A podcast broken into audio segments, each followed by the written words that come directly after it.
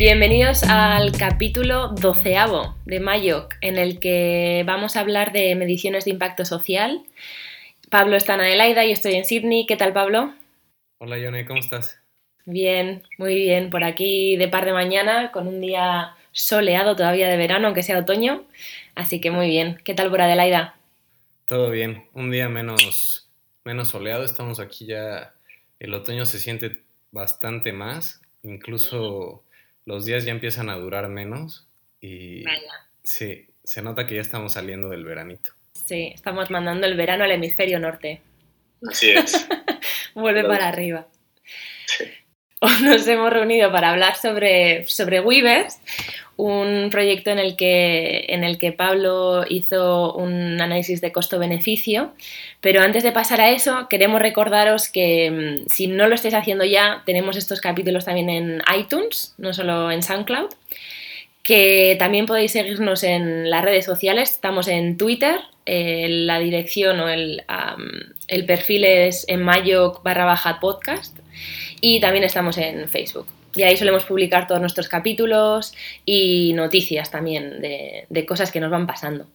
Como que estuvimos en la radio, o estuve en la radio más bien, porque Pablo no, no pudo atender esa entrevista ya que, ya que era en euskera pero eh, me entrevistaron en la radio, en la Euskadi Ratia, en el programa Irigorrian a la tarde y compartí sobre nuestra experiencia haciendo el podcast, sobre eh, cómo es trabajar en el mundo de la innovación social en Australia y sobre nuestra, nuestra trayectoria haciendo este podcast del capítulo 1 al capítulo 12 ya.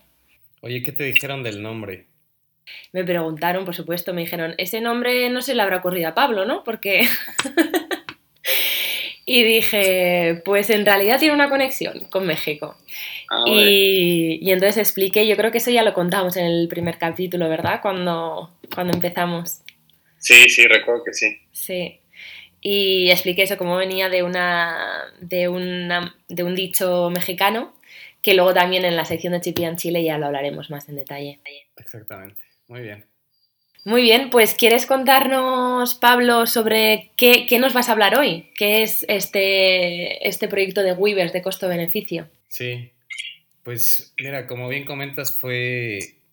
Yo, creo que fue uno de mis, eh, de mis pases de entrada a taxi, el eh, entrar y, meterle números y medición a, temas sociales.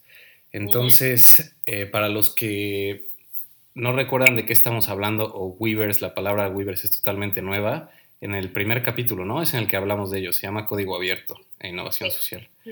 Eh, ahí lo explicamos. Em, pero lo que quisimos hacer fue decir qué impactos está teniendo para eh, con la gente que estamos trabajando en Weavers, que es gente mayor, ¿no?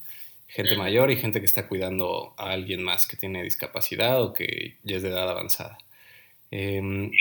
Y lo difícil de la medición es que cuando tú intentas medir algo en el ámbito social, eh, no tienes una unidad de medida que sea estandarizada ni, que sea eh, común en varios aspectos, ¿no? Entonces, un análisis costo-beneficio lo que trata de hacer es meter como unidad de medida el dinero, ¿no? Y es bien importante entender que el dinero, en este caso, se, se usa como tal, como unidad de medida y está monetizando el impacto que está teniendo en las cosas, ¿no? Lo cual en el impacto social es muy complicado, ¿no? Porque en una, quizá en un, en un servicio, en un programa comercial, sí que puedes cuantificar todos los elementos de una manera monetaria, pero en el mundo social hay tantos aspectos intangibles que es muy difícil, ¿no? Hacerlo así. Sí, definitivamente es muy difícil. Eh, la, si, pensamos en otras cosas que nosotros solemos medir, eh, tenemos tiempo, tenemos eh, temperatura, tenemos peso y tenemos medidas estándar que nos hacen fácil, ¿no? Entender, esto pesa un kilo, entonces te lo vendo a tanto precio. Pero cuando dices, eh, mejore la autoestima de los chicos o mejore las habilidades de los cuidadores, ¿cuál es la, la unidad de medida que te lo dice, no? No tienes un termómetro de autoestima o no tienes una, una regla eh, que, te lo, que te lo. Entonces es bastante complicado definitivamente.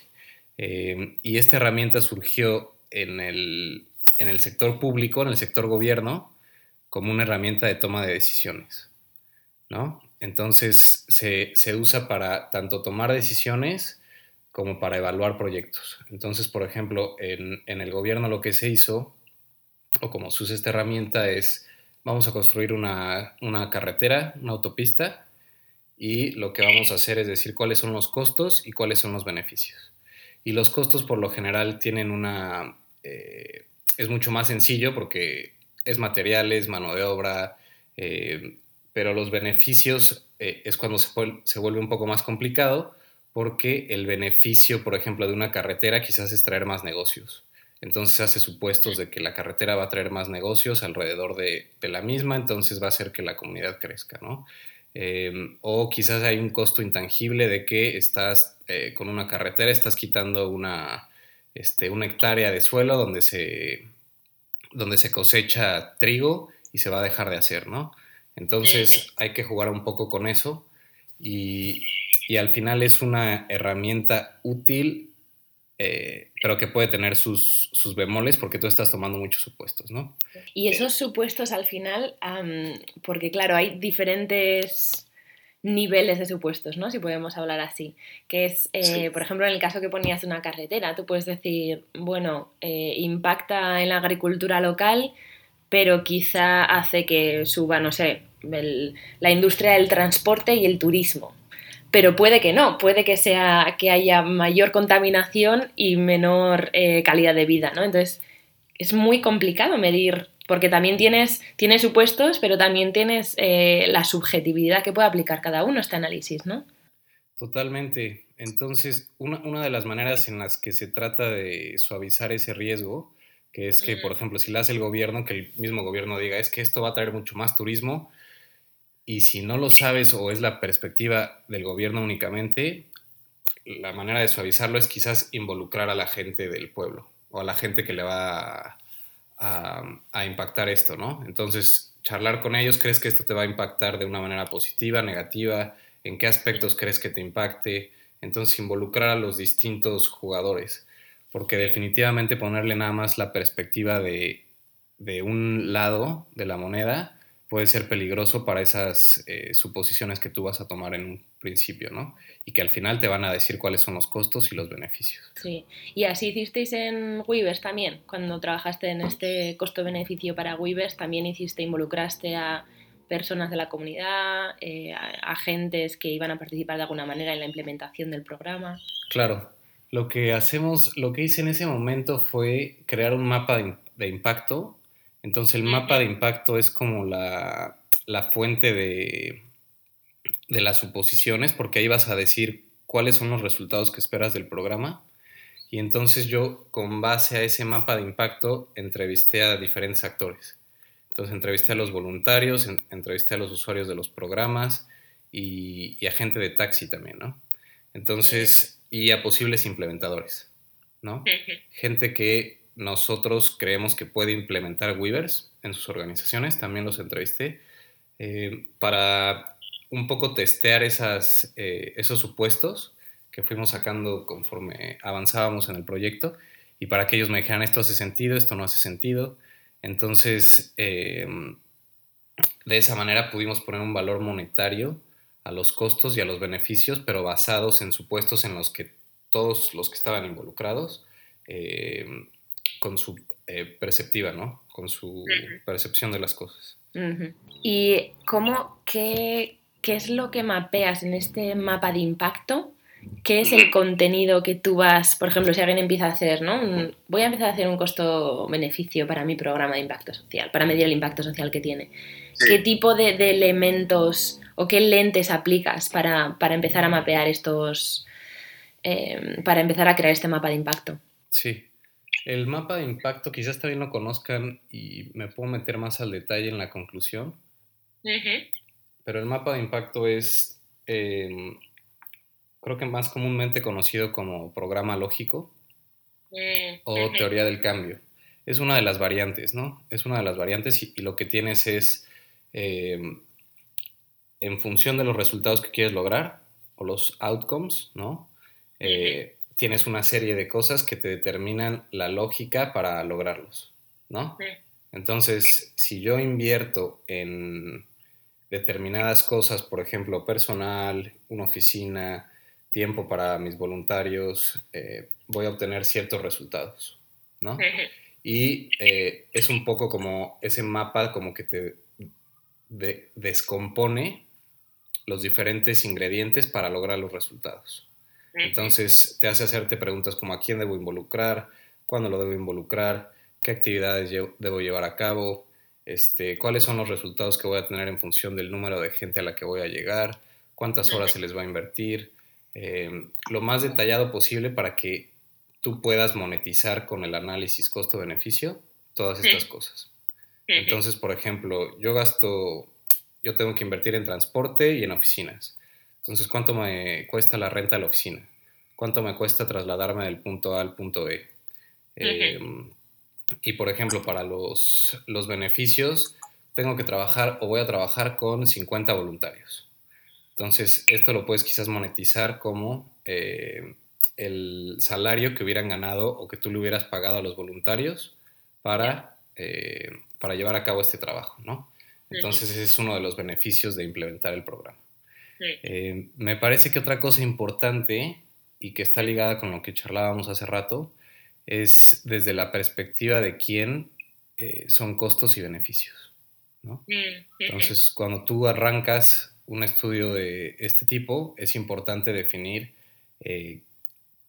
la perspectiva de quién estás haciendo, ¿no? Que en este caso, por ejemplo, fue la perspectiva de Taxi que quiere escalar el programa de Weavers. ¿No? Y podrías hacer entonces diferentes costos, beneficios con diferentes perspectivas y te daría resultados diferentes para cada escenario. Sí, sí, o sea, puedes hacer el análisis costo-beneficio para el gobierno, para el mismo programa, ¿no? va a tener algunos puntos que coinciden, pero por ejemplo, eh, para el gobierno quizás no sea un beneficio tan grande el tener voluntarios como lo es para la organización que lo implementa, ¿no? Entonces, sí, y al ser una, una, herramienta para tomar decisiones, por eso es importante la perspectiva desde quien la hagas, el, el decidirla desde un comienzo. Perfecto.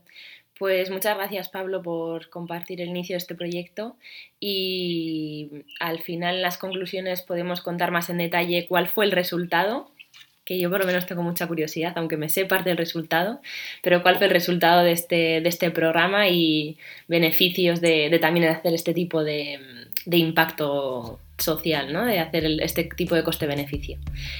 Ahora pasamos a la sección de Chipi and Chile.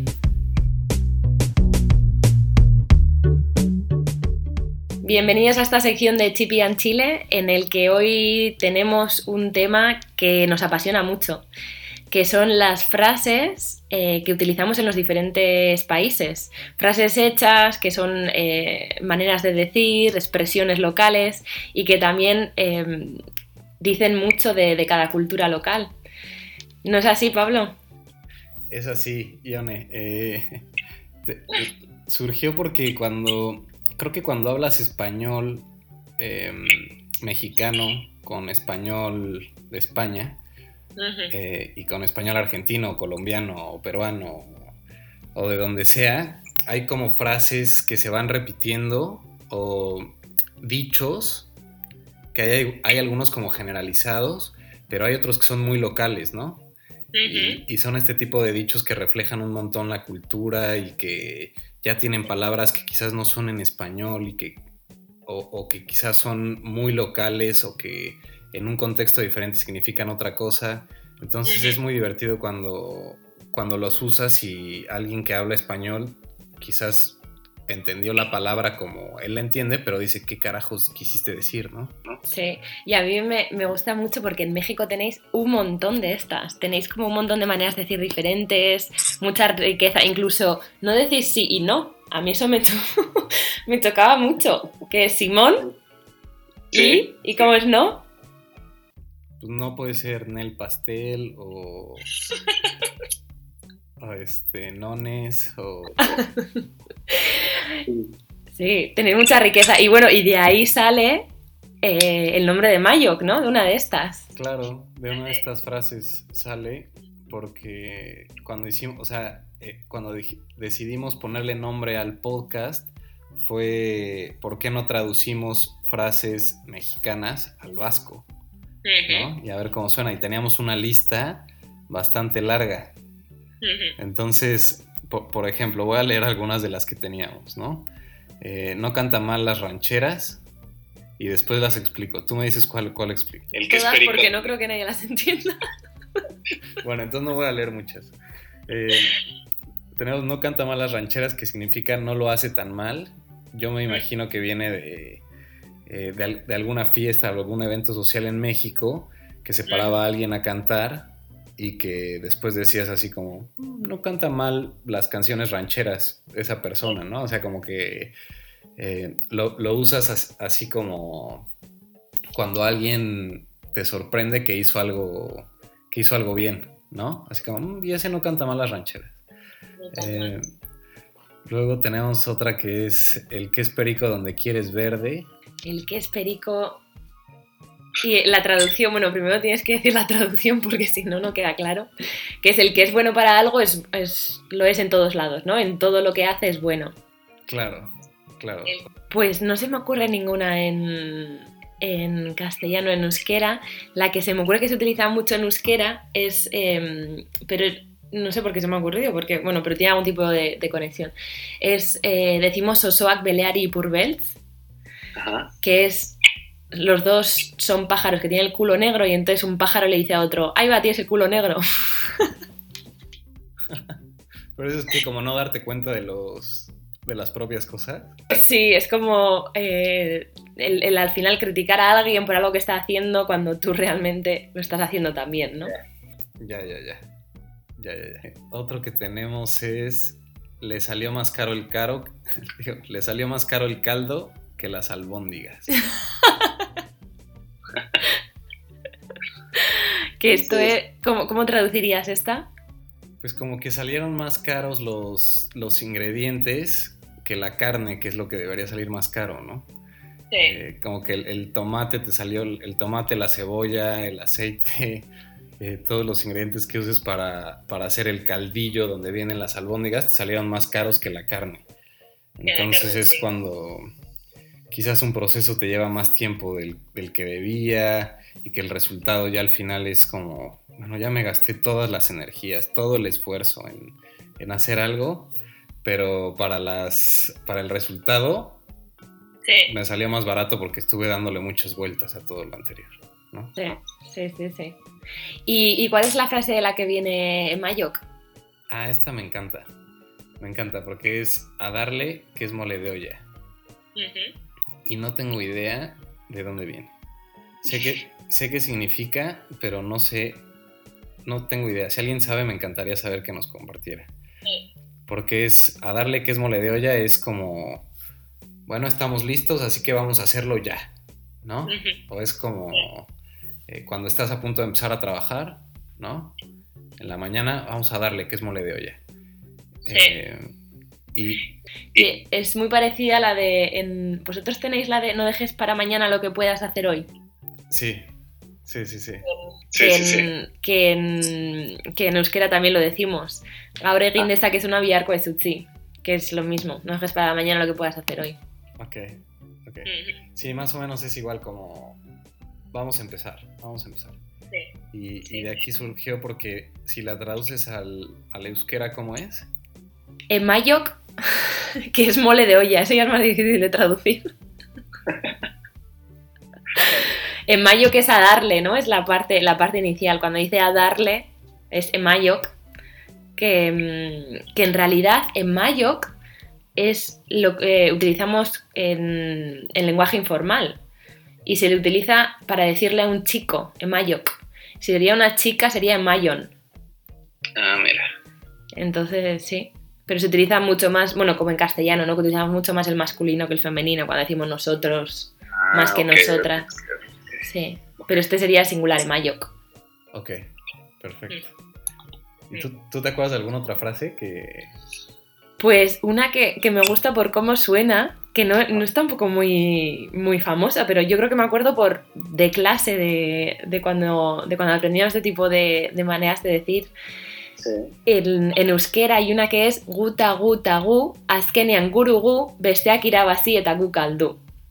Que me gusta por el sonido Sí. y que quiere decir, la traducción literal es nosotros y nosotros y nosotros, y al final nosotros nosotros, los demás gama- ganan y nosotros perdemos. ¿Y cuándo la usas?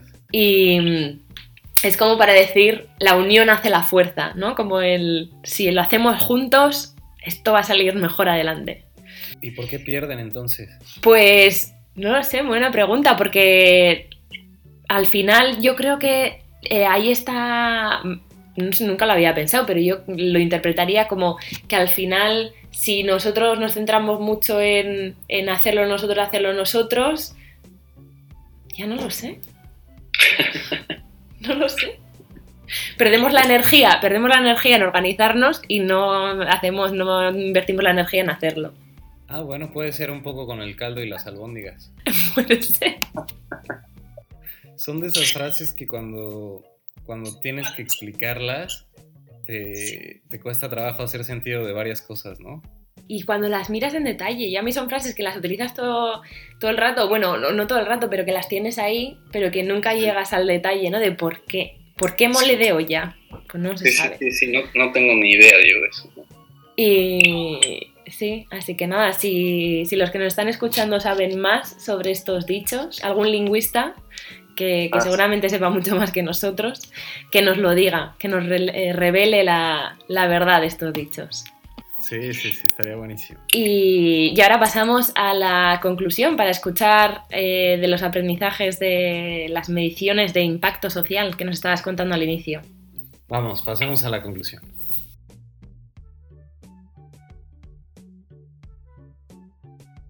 Bienvenidos a esta última sección del podcast en el que concluimos con el tema que hemos empezado al inicio, midiendo el impacto social. Y hemos hablado de cómo, cuál es el enfoque que, que Pablo tomó para hacer este trabajo, en, en hacer un coste-beneficio.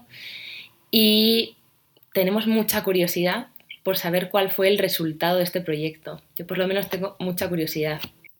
Bueno, el, el resultado fueron sudor, lágrimas, y Muchas discusiones. discusiones.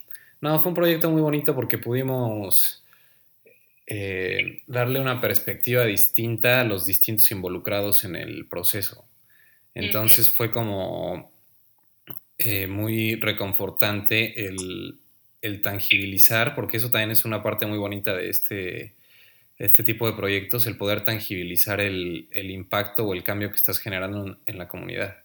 Eh, darte cuenta de, de que las actividades que tú estás llevando a cabo eh, son para lograr resultados y que esos resultados los puedes, es algo que tienen los números, ¿no? Como que los aterriza a tierra y dices, ah, wow, el, el impacto que estoy teniendo es de este tamaño, ¿no? Sí. Entonces, a- para mí es uno de los grandes beneficios de, de estas herramientas. Y el resultado que tuvimos en cuanto a estos números fue que la comunidad, eh, a cambio de invertir, eh, por cada dólar que se invierte en un programa como Weavers, si tú eres un implementador, ¿no? La comunidad recibe 13 dólares a cambio.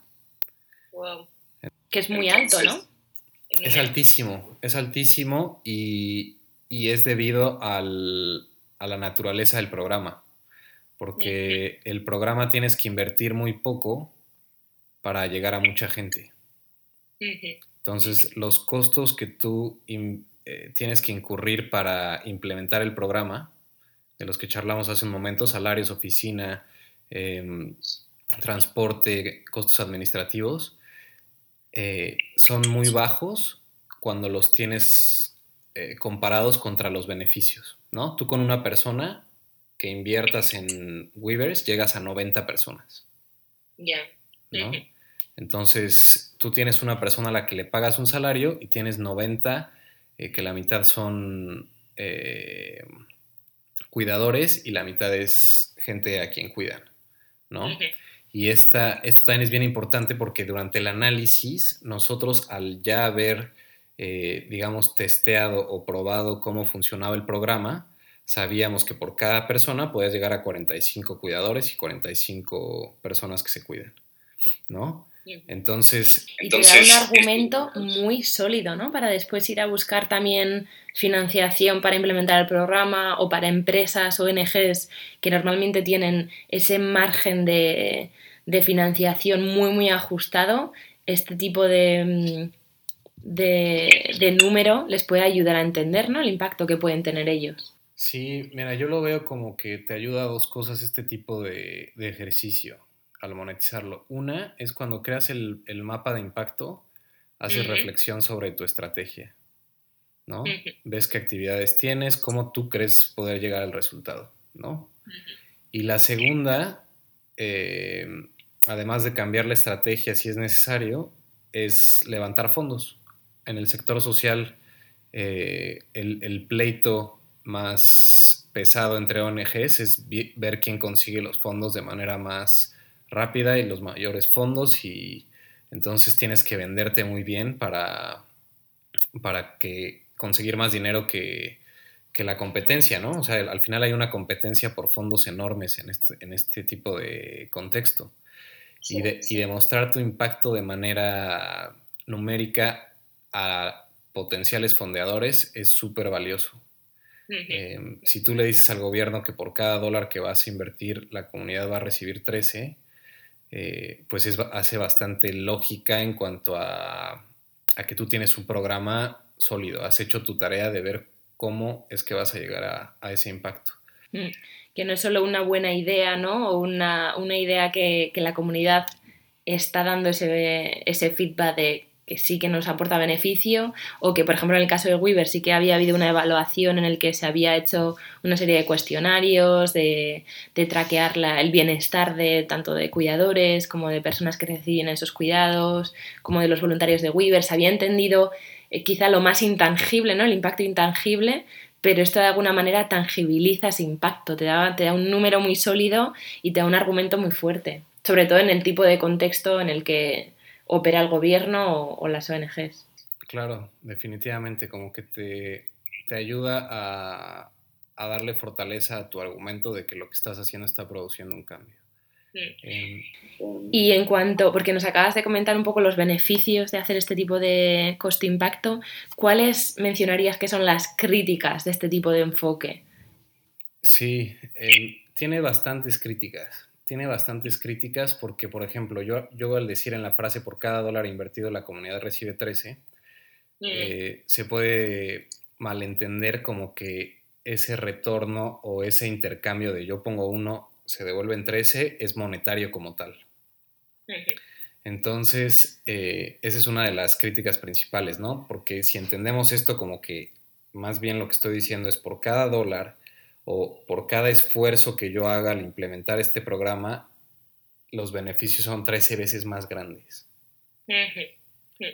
Yo no estoy diciendo que la comunidad literalmente va a recibir pago 13 dólares, ¿no? Y es lo que es una de las críticas principales porque va alrededor de cuando tú mezclas dinero con temas sociales, hay ese, ese, se puede dar ese malentendido de que tú estás invirtiendo para tener un, un retorno como a cambio, ¿no? Como un retorno a la inversión. Si hay algún financiero escuchándonos, eh, quizás le va a hacer sentido porque esa es, esa es la lógica cuando tú haces una inversión y al final aquí, si traspolas los, los conceptos, estás haciendo una inversión en la gente o una inversión en un programa, ¿no? Pero el retorno es de beneficios que muchas veces son intangibles, pero les estamos metiendo el dólar, el peso o el euro como medida. Sí. ¿no? Entonces mucha gente no está de acuerdo con eso. No está de acuerdo con eso porque la distinción que hacemos puede ser difícil en cuanto a ver el, el precio de algo y ver el, el, valor de algo, ¿no? Que quizás van juntos, pero es, es difícil porque eh, es, es, meter a una economía de mercado beneficios sociales y es puede llegar a ser complicado. No sé si me expliqué. Sí, es eh, yo para mí la manera de que lo traduzco en mi cabeza o, le- o me hace sentido es que nosotros quizá trabajamos en un contexto en el que es mucho más abstracto, más intangible, ¿no? El, mundo social o de innovación social, en el que quizá incluso está retando el sistema de tal manera, en el que está proponiendo nuevas maneras de, de organizarlo, de, de funcionar, pero a la vez estamos trabajando en un sistema existente en el que su manera de, mm, traquear el impacto que está teniendo es monetario, ¿no?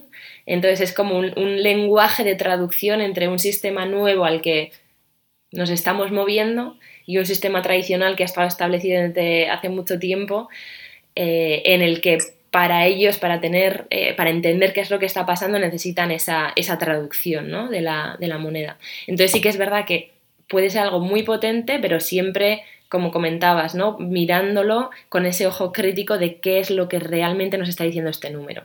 Claro, tal cual. Perfecto, pues ¿nos quieres añadir algo más, Pablo? Algo que se haya quedado pendiente, algún tema que, que se te haya quedado ahí en el tintero que, quieres, que quieras compartir?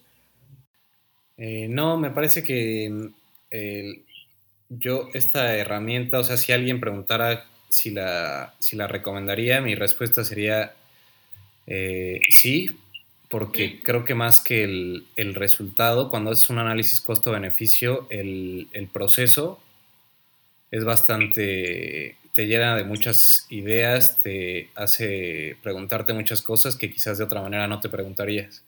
Eh, y también pon- pondría el disclaimer de tener cuidado con el, con el resultado, ¿no? O sea, yo al decir que recibo 13 dólares a cambio de uno, eh, usarlo con pinzas, ¿no? Sí, perfecto.